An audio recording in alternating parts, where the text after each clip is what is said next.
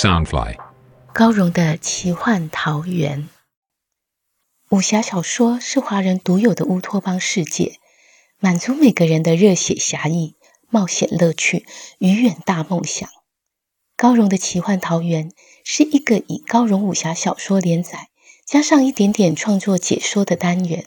周一到周四，每天晚上十点，陪你仗剑江湖，快意恩仇。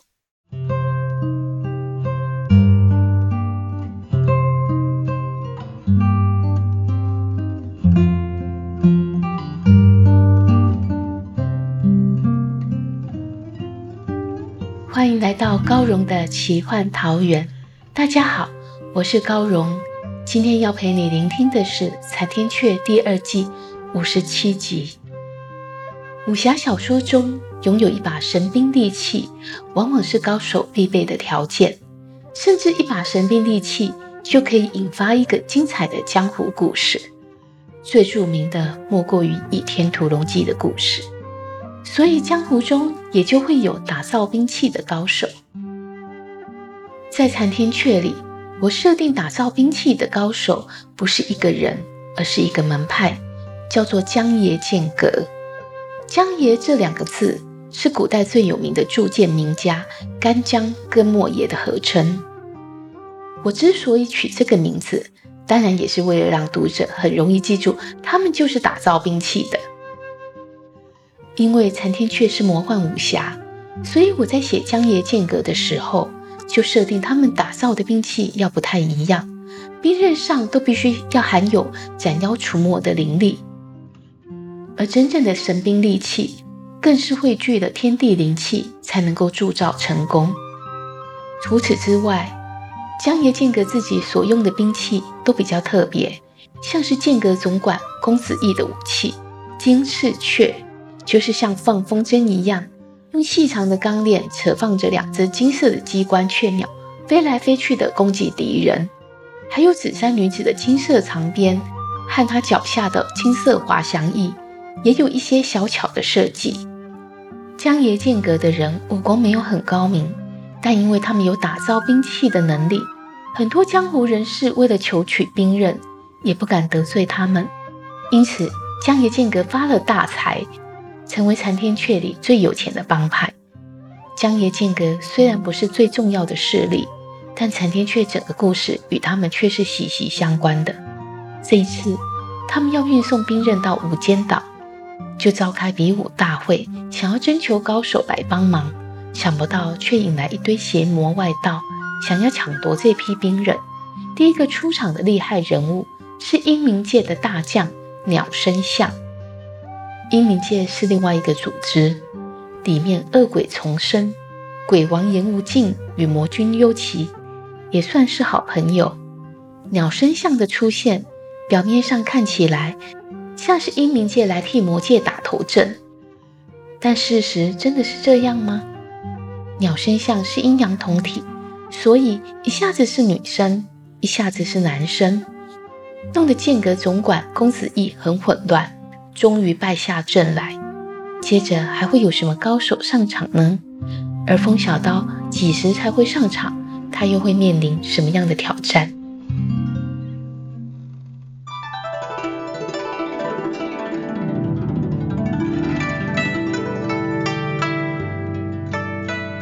江爷剑阁的比武大会如火如荼的展开，公子义身为主人，率先登场。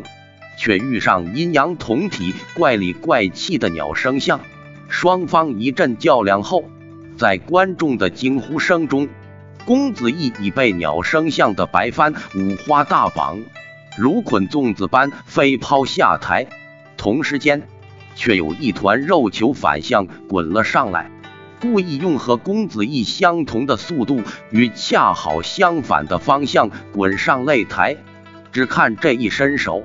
就叫人啧啧称奇，待肉球滚定站起，更叫众人惊奇不已。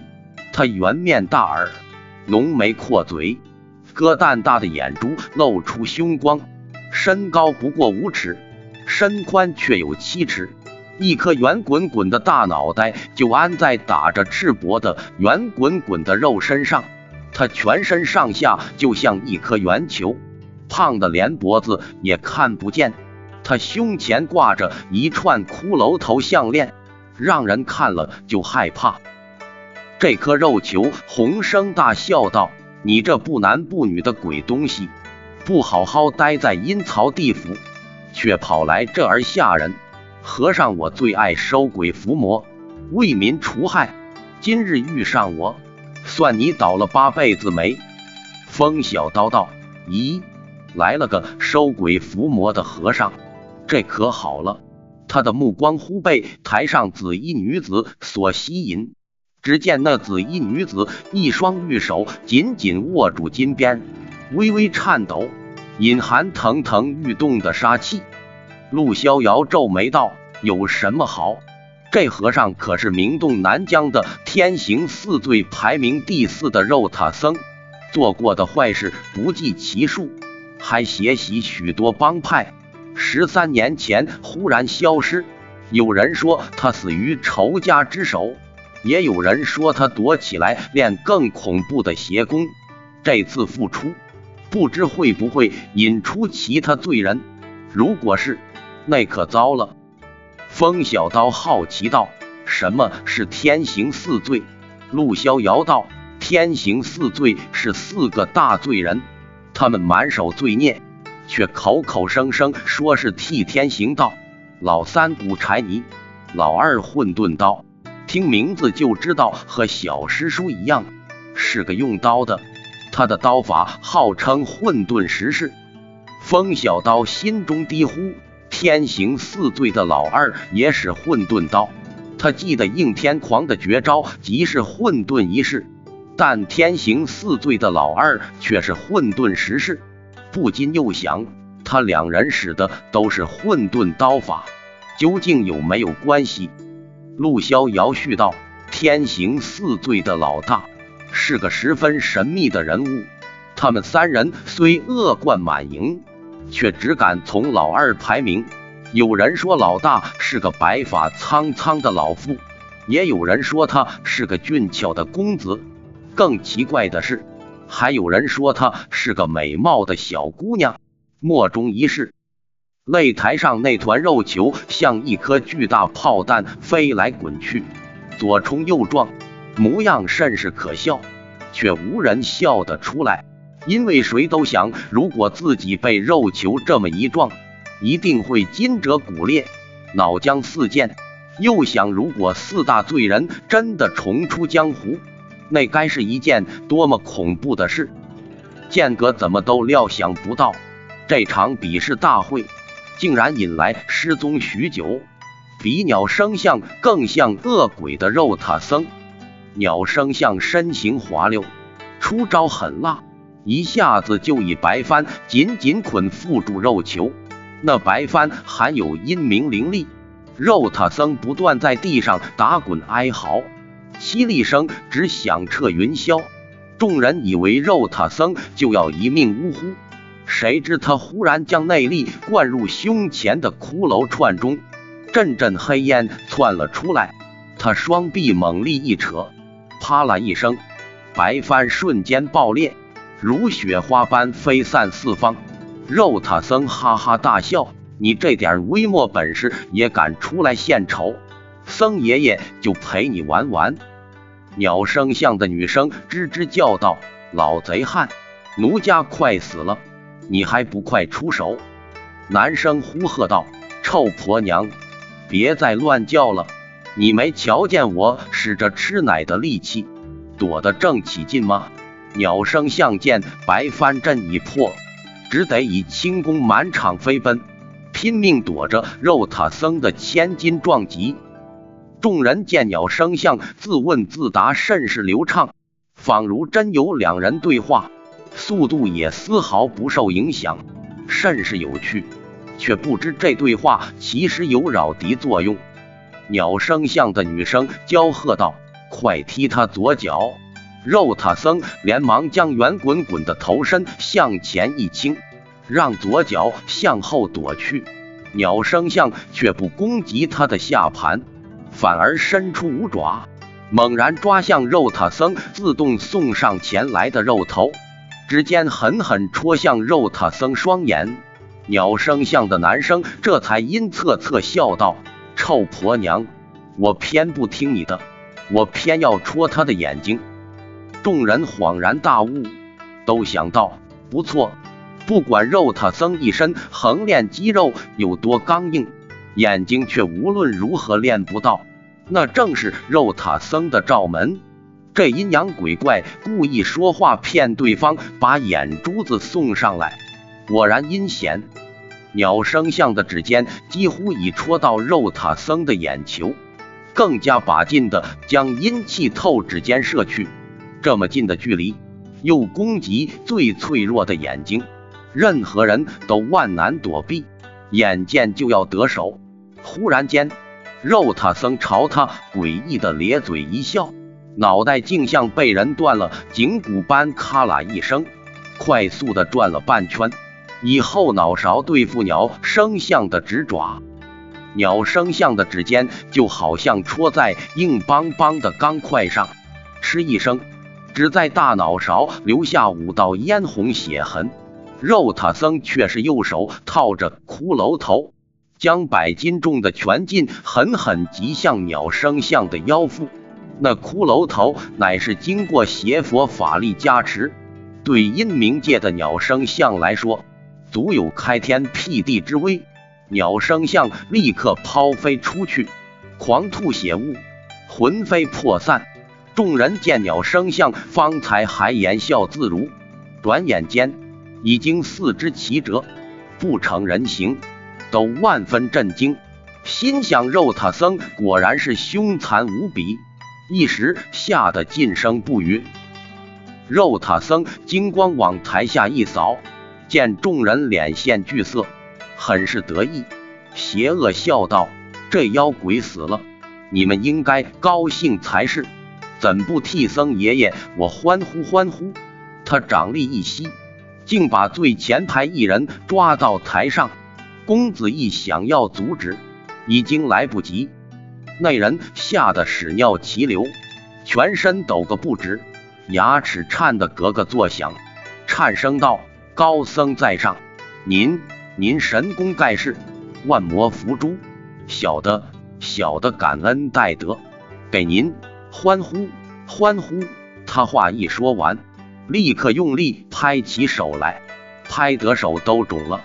所幸此人虽十分害怕，倒没说错话，哄得肉塔僧还算高兴，又将他丢回座位。其余人吓得两腿发软。连逃跑也不敢，只得赶紧附和，用力拍手。空中忽然传来一道清清楚楚的声音，说道：“谁能使万魔伏诛？让任爷爷我来瞧瞧。”大家正感到惊诧，都想是谁如此大胆。天上已盘旋飞下一道高瘦身影，此人面容清癯，棱角分明，勾鼻细眼。目光如鹰，全身散发一股凌厉的味道，冷笑道：“不知你这恶僧要怎样伏诛万魔？我倒很想试试。”肉塔僧拿起颈上的一颗骷髅头，一抛一抛的笑道：“你是哪条道上的，竟敢如此狂妄？”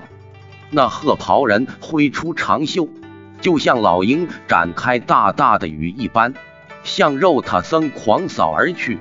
喝道：“听好了，魔界任阴阳。”此言一出，台下观众都骚动起来。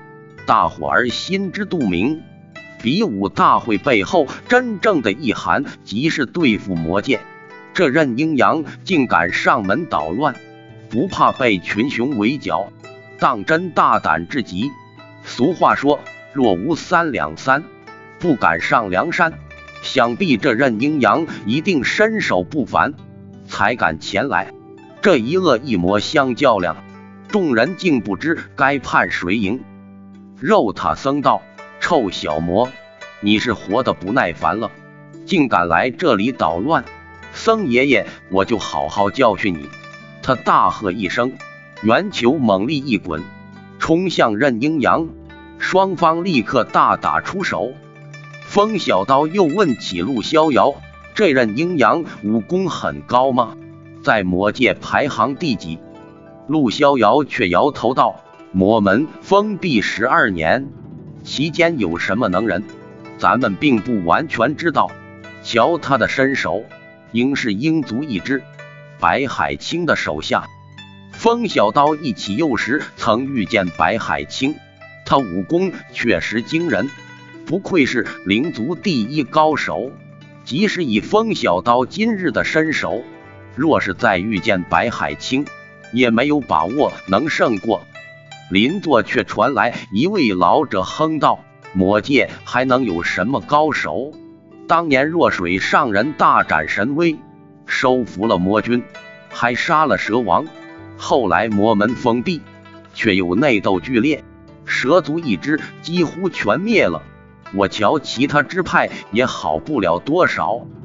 风小刀微笑的打招呼道：“先生真是见闻广博。”老者十分矮小，身穿墨绿花长衫，佝偻着身子蹲踞在座椅上，摸着山羊灰须，半眯着眼得意笑道：“小伙子。”别太佩服我，老夫名号千文生，自然无所不知，无所不闻。他压低声音，十分神秘道：“老夫还知道一个魔界秘辛，保管没人知晓。”陆逍遥最是好奇，忙问道：“千老前辈，究竟是什么秘辛？快说来听听。”千文生见有人捧场，摸着山羊胡呵呵笑。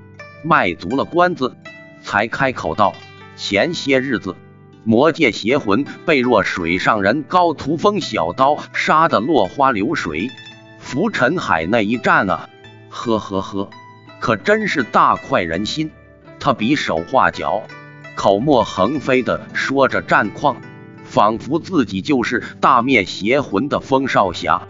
最后才对风小刀道：“小伙子。”你再练十年也没这本事。风小刀不忍泼他冷水，恭敬道：“前辈说的是，在下一定会加倍努力练功。”千文生满意道：“你有自知之明，也还算有救。”却害得陆逍遥和画儿在一旁忍腹偷笑，忍得十分辛苦。